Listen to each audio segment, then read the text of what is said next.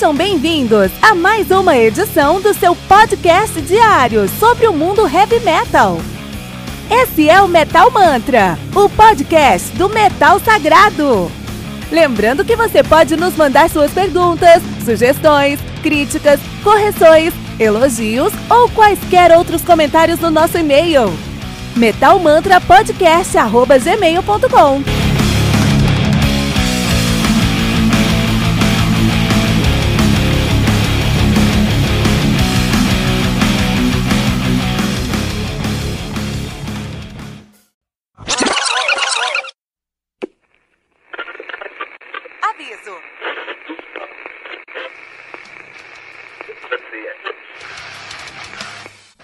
começar, avisamos que todo o conteúdo do Metal Mantra é Creative Commons. Por isso, músicas, links e podcasts citados nesse programa estão na descrição desse episódio. E caso você ouça algum barulho estranho durante esse episódio, não se assuste. Isso acontece porque eu estou gravando esse programa na rua. Só mais uma mágica que o Encore FM fez acontecer.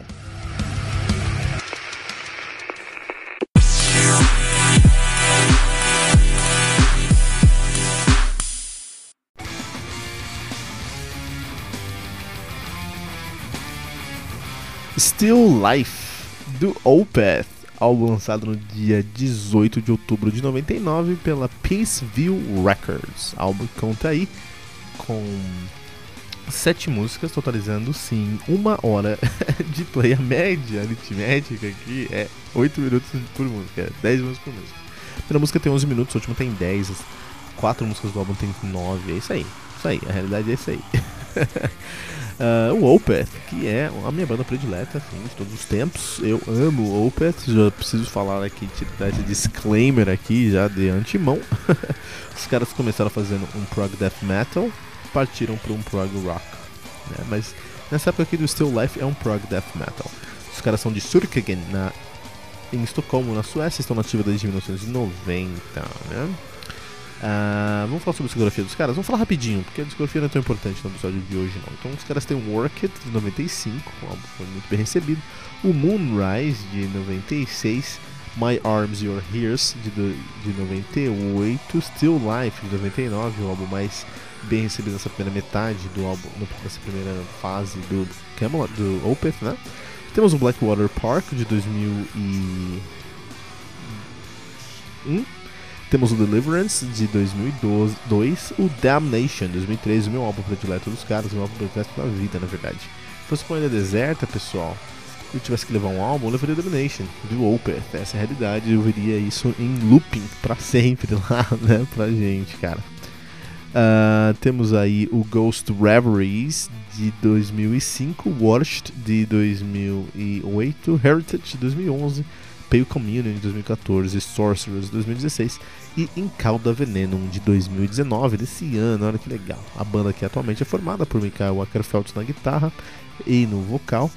Um, também faz piano e melotron. Temos o Martin Mendes no baixo, Deus Martin Mendes, Martin Axelrod na bateria e na percussão. Temos o Frederick Eckerson na guitarra e no backing vocal e o Joaquim, perdão, uh, ouvintes, temos o Joaquim Svalberg no teclado, no piano no melotron, né? muito bom, muito legal, né? Still Life. Então, é, primeiramente tem uma galera que reclama muito do Opeth hoje em dia. Ah, mas o Opeth eles não, não, não eles não, não tem mais gutural nas músicas, não tem mais gutural nas músicas. O Still Life tem sete músicas, que das quais três não tem, não tem mais gutural.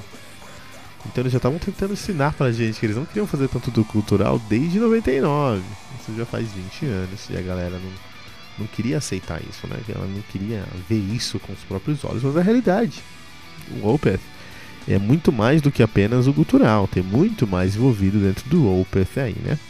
E o Opeth, o que, o que me mais, uh, o que me deixa mais surpreso, mais atraído pela sonoridade do Opeth é como eles são competentes em criar é, atmosferas dentro da sua música, mas eles têm uma, uma assinatura muito característica da timbragem. A timbragem do Opeth é muito característica, cara especialmente as guitarras, né? É, e nesse álbum aqui, o Still Life foi um dos primeiros álbuns que o, que o Ackerfeld começou a cantar mais limpo e aventurar nesse ponto. Olha aqui, ó. Vamos escutar aqui um pedacinho de God's Head, Godhead's Lament.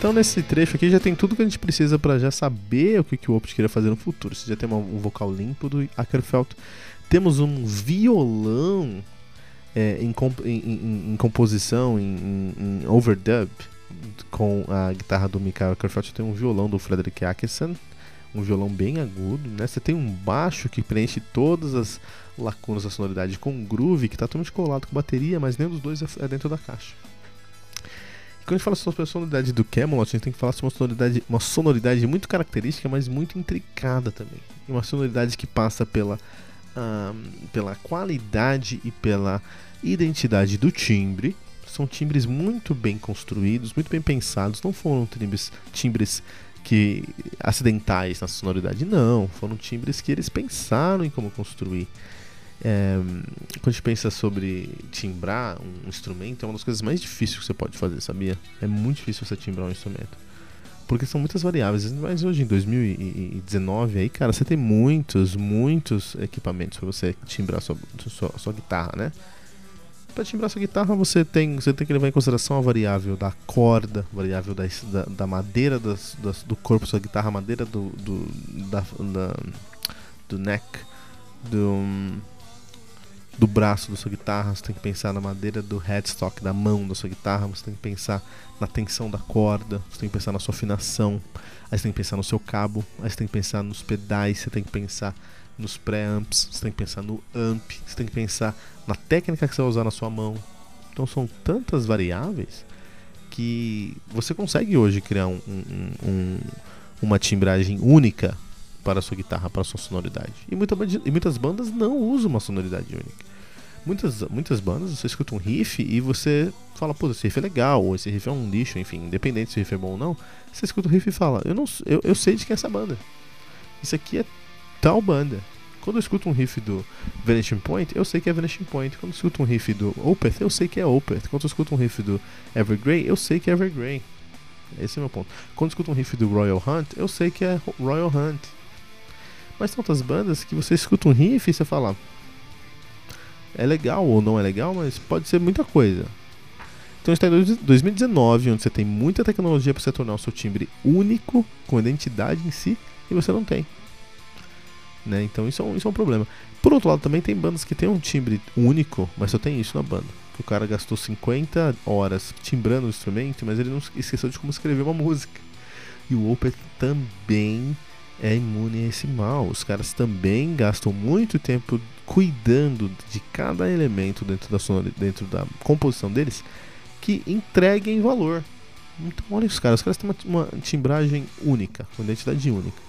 Os caras têm um, uma composição muito, muito bem é, é, valorizada e eles pensam em cada um dos elementos que eles estão trazendo.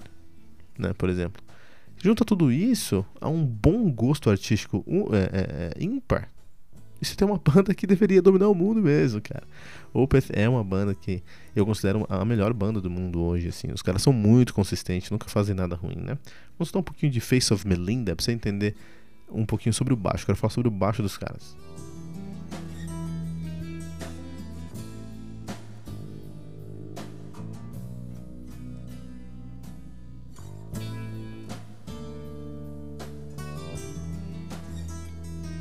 É isso aí, Face of Melinda, né? E aí, em Face of Melinda, nós temos um, um, um violão novamente, né? Tem uma, uma, pegada acústica, você tem uma voz do Ackerfeld aí muito é, bem distribuída na sonoridade dos caras, uma, uma voz mais, melo, mais melosa, melódica mesmo, e, mais, e nem um pouquinho agressiva. E você precisava gerar um corpo, um peso. E esse corpo, esse peso veio com o baixo do Martin Mendes. O Martin Mendes, na minha opinião, ele é referência em baixo dentro do heavy metal. Se você fazer heavy metal, você toca baixo, você tem que escutar Martin Mendes. Se você está escutando Metal Mantra, você tem uma banda, você tem uma banda e você é baixista dessa banda, vai escutar Martin Mendes. Se você tiver dois guitarristas na sua banda, você precisa escutar o Martin Mendes. em vários elementos, vários momentos, vários discografia inteira do cara, mas aí eu vou trazer ele especificamente aí no, no Roadhouse Tapes, que é um álbum ao vivo do Camelot que o Martin Mendes ele consegue é, ao vivo ele dá um passo à frente e o baixo tem uma linha de frente um pouquinho mais agressiva, ele tá mais um pouquinho, uma presença um pouquinho maior, então você consegue notar mais o que ele está fazendo e você consegue estudar o que ele está fazendo. Ele tem uma mentalidade muito, muito é, é, é, é, relevante mesmo, quando é muito significativa quando se fala sobre o baixo dentro da guitarra. Porque se você competir com sua guitarra, meu, vai fazer bagunça, não dá. Você faz, você toca baixo numa banda, você já foi no ensaio, você sabe que não tem como competir com aquela guitarra barulhenta, aquele batera maluco, cara. E aquele é, vocalista egocêntrico, cara. Eles têm equipamento para soar mais alto. Mas o que eles não têm é o corpo do seu instrumento.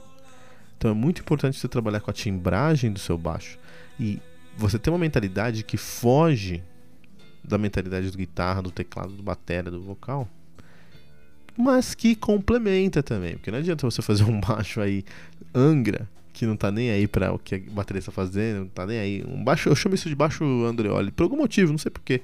Só um nome aleatório que eu coloquei aí, baixo Andreoli. É um baixo que não se preocupa aí com o que a, a guitarra e a bateria estão fazendo, e no final do dia você embola. É isso que acontece. Se você tentar competir em barulho com a sua a guitarra e a bateria, você vai embolar. Se você tentar competir é, é, fugindo do ponto comum da guitarra, fugindo da tônica é, ali do que deveria ser o baixo, você vai embolar também. Então é muito importante nesses momentos você ter uma mentalidade mais aberta, uma mentalidade Martin Mendes. Não tem como explicar, tem que escutar o Martin Mendes, entender o que ele faz no som dele e aí você consegue construir uma estratégia para sim se destacar nas sonoridades da sua banda sem ter que aumentar um, nenhum ponto no volume do seu amplificador, cara. Martin Mendes. E é uma banda, assim, o, o, só uma curiosidade para terminar aqui nosso review.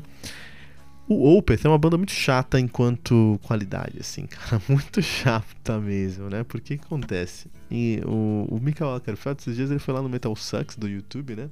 Canal que eu gosto muito, até recomendo vocês assistirem o, o Metal Sucks do YouTube que eles pegam os, os, os, os metaleiros aí, o pessoal da, da, de, da cena do heavy metal, e eles, por exemplo, tem várias coisas que eles fazem. Uma das coisas, eles colocam o cara sentado assim, pegam um PC, ó, isso aqui é o YouTube, eu fiz uma playlist aqui do. do, do colocam o, Ackerfeld sentado, ó, isso aqui foi uma playlist que eu fiz que é pessoas fazendo cover de Opeth, né? O que você acha?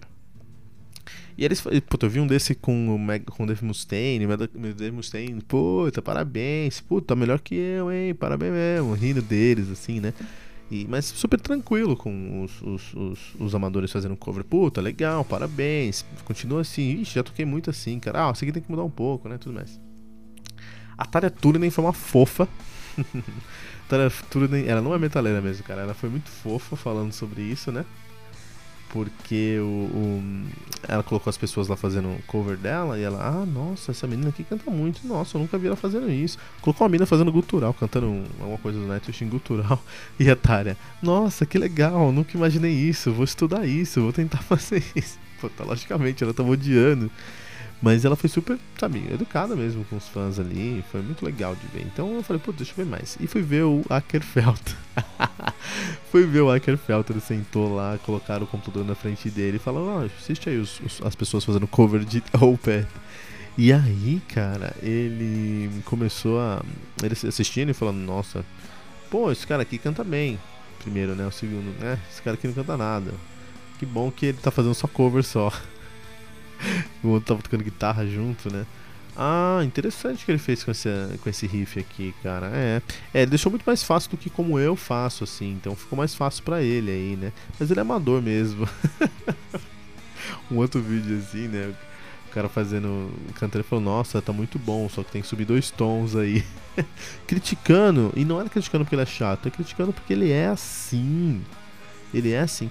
Eu fiquei intimidado. Eu nunca em minha vida pegaria no instrumento ao lado de Michael Lockerfeld, porque eu me senti intimidado, porque ele é um monstro. Ele é um monstro, ele sabe que é um monstro, e ele tá no modo jugo mesmo. Tá no modo jugo mesmo. Muito interessante aí, né? Opeth com Michael Ackerfeld no Metal Mantra. Vamos É, é, muito interessante aí porque você pode. A gente já falou sobre algumas coisas do Opeth aqui, falamos sobre o Still Life, falamos sobre o, o, o Damnation e sobre o Heritage. Você vai encontrar todos. E, e o Pay Community. Você vai encontrar tudo isso e lá no Spotify. Ó, bem simples. Você vai lá, ó. É, Spotify, né? Você abrir o Spotify no seu PC, no seu celular, onde você achar melhor. E você dá uma busca lá no nosso na busca mesmo do Spotify, você procura por Metal Mantra, só coloca isso, Metal Mantra Opeth. Se você fizer isso aí, você ser levado para todos os nossos episódios que a gente falou sobre Opeth aqui no Metal Mantra. A gente falou sobre nosso Today Metal 35 foi o Damnation. Nosso Today Metal número 9 foi o Modern Rise. Falamos sobre esses dois álbuns. Não, tem mais que não. Isso, sabia que tinha mais. Então fizemos o Today Metal número 9 sobre o, o, o Morning Rise, Today Metal número 35 sobre, sobre o Opeth, que é o Domination. Tivemos um Opeth sobre o Sorceress e um Opeth sobre o Calda Veneno. Então vale muito a pena, tem muitos episódios aí pro, sobre Opeth no Metal Mantra. É, e temos mais um agora, que é o Met, que é o Still Life to Opeth, aqui no Metal Mantra.